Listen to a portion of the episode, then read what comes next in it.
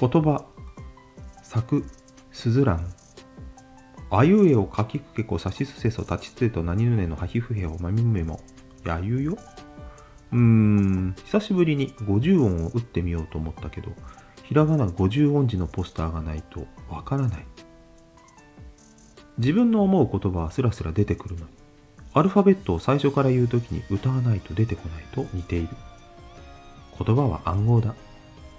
一度言葉ボタンを覚えたら私たちは声で書き言葉で打ち言葉でこの人類の最強な発明である言葉を暗号を使っているのである。例えば主語を変える。私は私は私は僕は俺は自分は。日本語ではスタンダードな主語であるけどみんなこの主語という主人公をどうイメージする？私は言葉の世界で生きているように自分は感じている。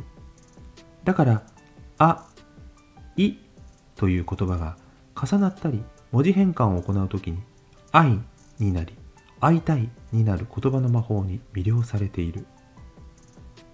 あなた君お前あなた様 ?You あんた。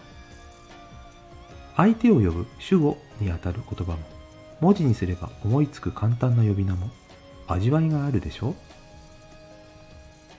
そのままの自分で話すこともできるけど文字にするときは相手に見せたい自分であったり相手を美しく輝かせる主語を使うと空気が変わる。その空気感がたまらなく好きだ。時々とても美しい言葉を紡ぐ人がいる。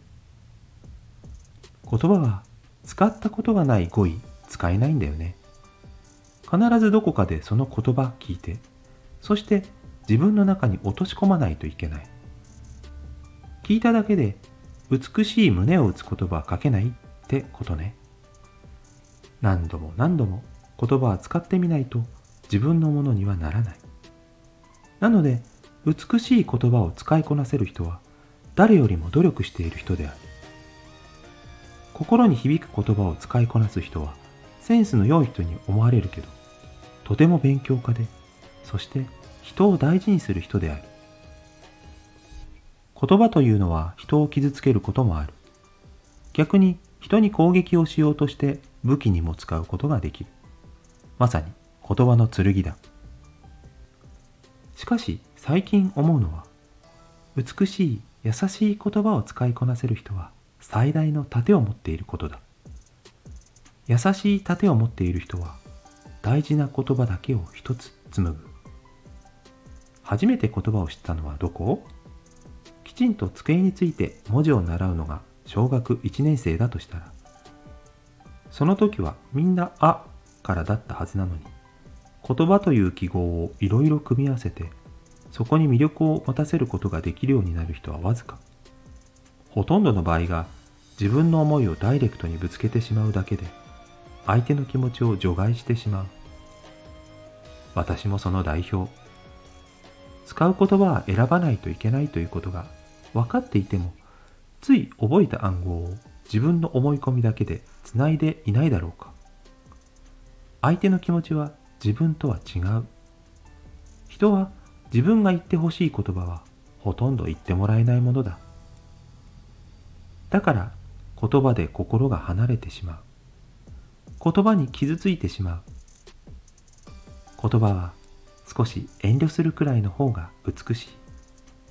特に機械文字であるこの言葉は押すだけで爆弾にもなり得るのだから。私はいつか美しい言葉の盾を使いこなせる人になりたい。言葉を武器にするのではなく防具にしたい。自分の気持ちを相手に伝えるのは難しい。それならダイレクトな言葉の槍を受け止める。